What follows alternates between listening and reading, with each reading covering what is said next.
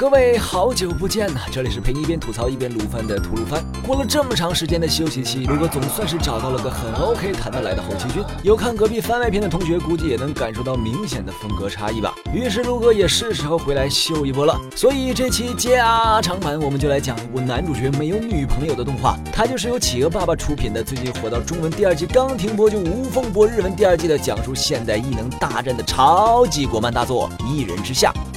先来给这部动画贴个标签：毒师、武侠、异能、战斗，还有道家。看到这儿，陆哥脑海中浮现出一位操着道家法术与江湖各大世家的高手们周旋，一路打怪升级，比武大会上把对手玩弄于股掌之中的少年龙傲天。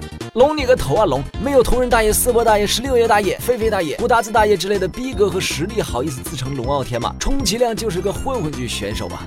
然而，作为一名国漫主角，无论是混混还是龙傲天，都跟日本高中生和美国流浪汉一般，个个身怀一柄，单挑一片，毁天灭地不在话下。这些作品设定看似天差地别，但其实主角都大同小异。你开始可以不是天，但技能天赋一定要高，起码要百年不遇，天资卓绝，人形外挂那级别的，都要有与年龄不符的成熟心智，性格再带点小贱，情商普遍要比日漫男主们高上一截。最重要的是，都没有女朋友啊。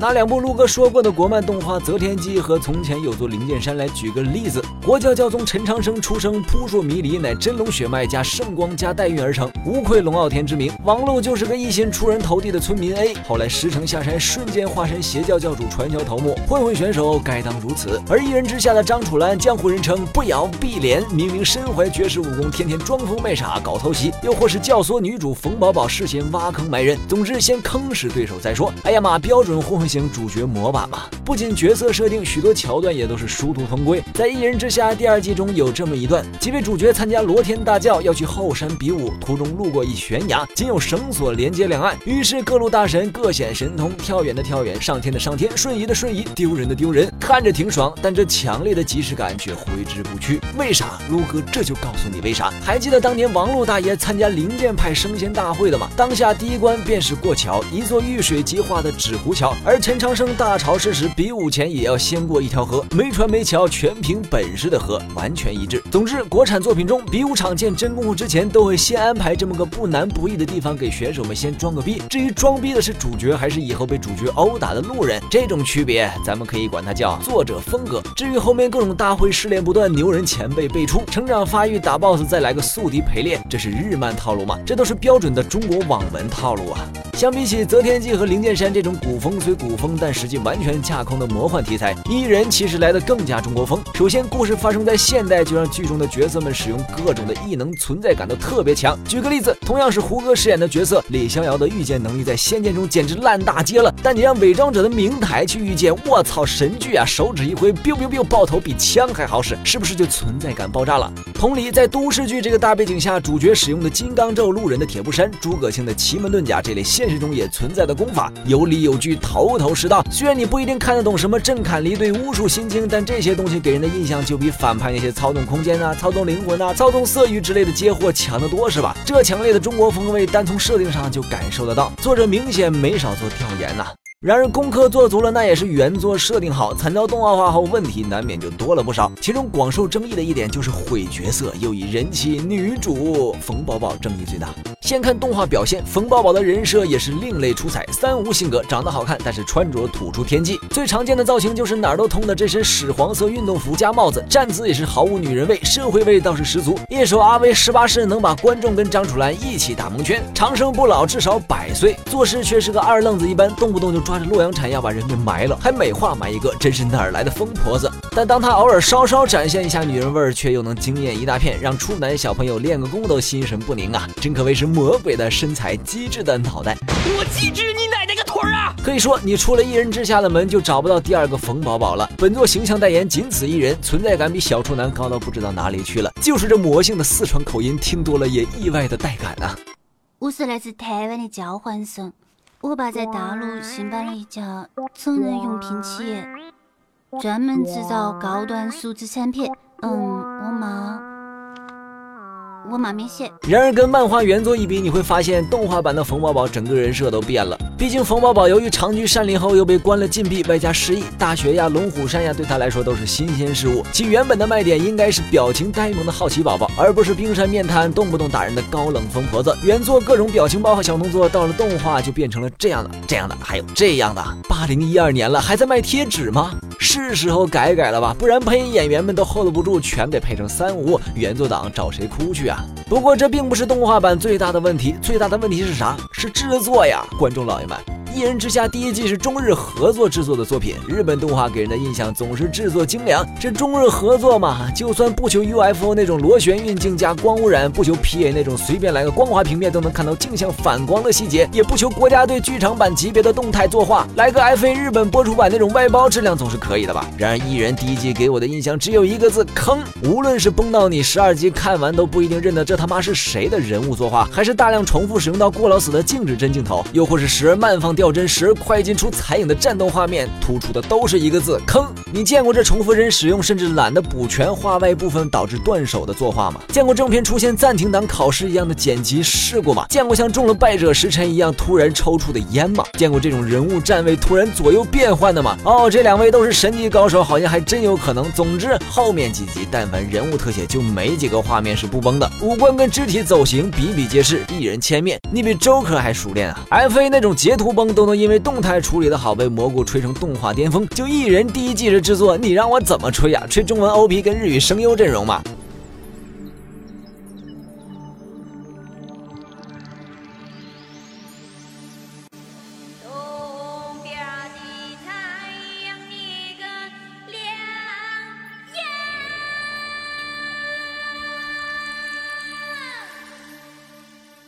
讲道理，这中文 OP 的确是六六六，张嘴山歌估计就能把第一堆第一次看到观众震得神志不清。而更屌的是，当你被这信天游弄得三魂不见七魄时，接下来这段道可道非常道家英文歌词的死亡摇滚，能直接让你魂飞魄散呀！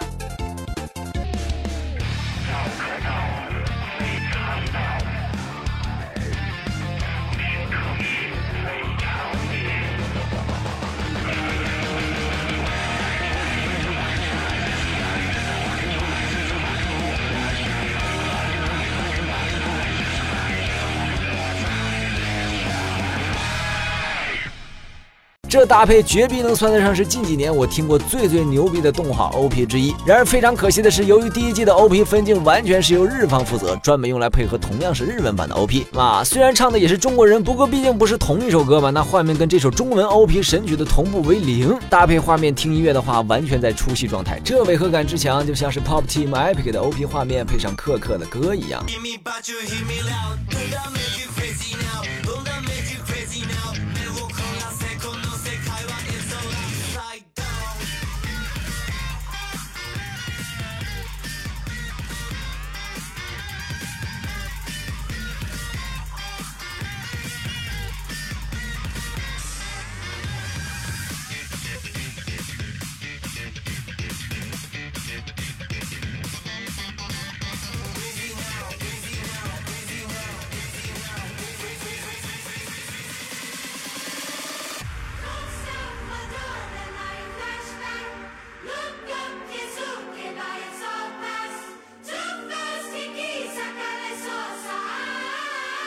呃，好像也不是不能接受呢。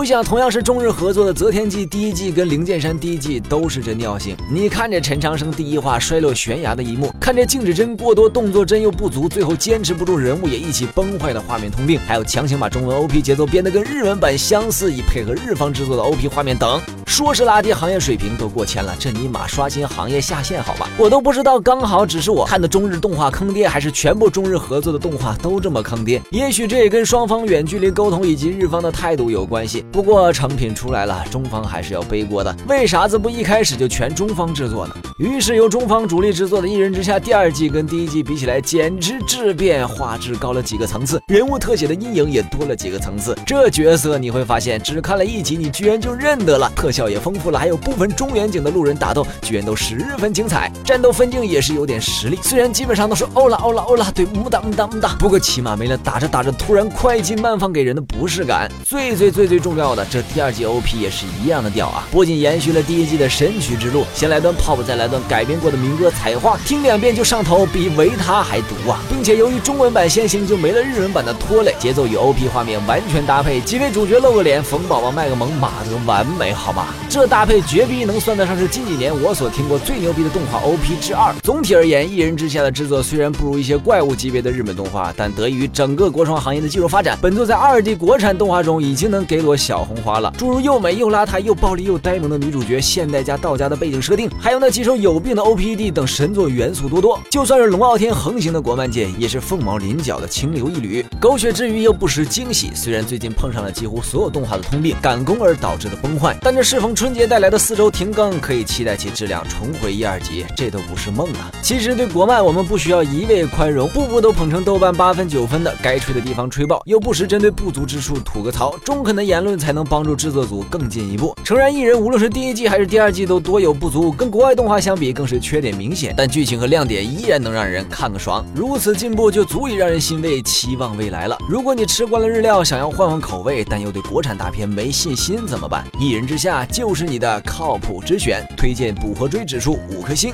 今后吐鲁番会继续向大家推荐那些值得补或者追的作品。感谢观众老爷们对吐鲁番的支持。如果有什么意见或者番剧推荐，欢迎在节目下方留言。如果喜欢本节目，希望能点个收藏，点个赞。那么本期节目就到这里，让我们下期再见，拜拜。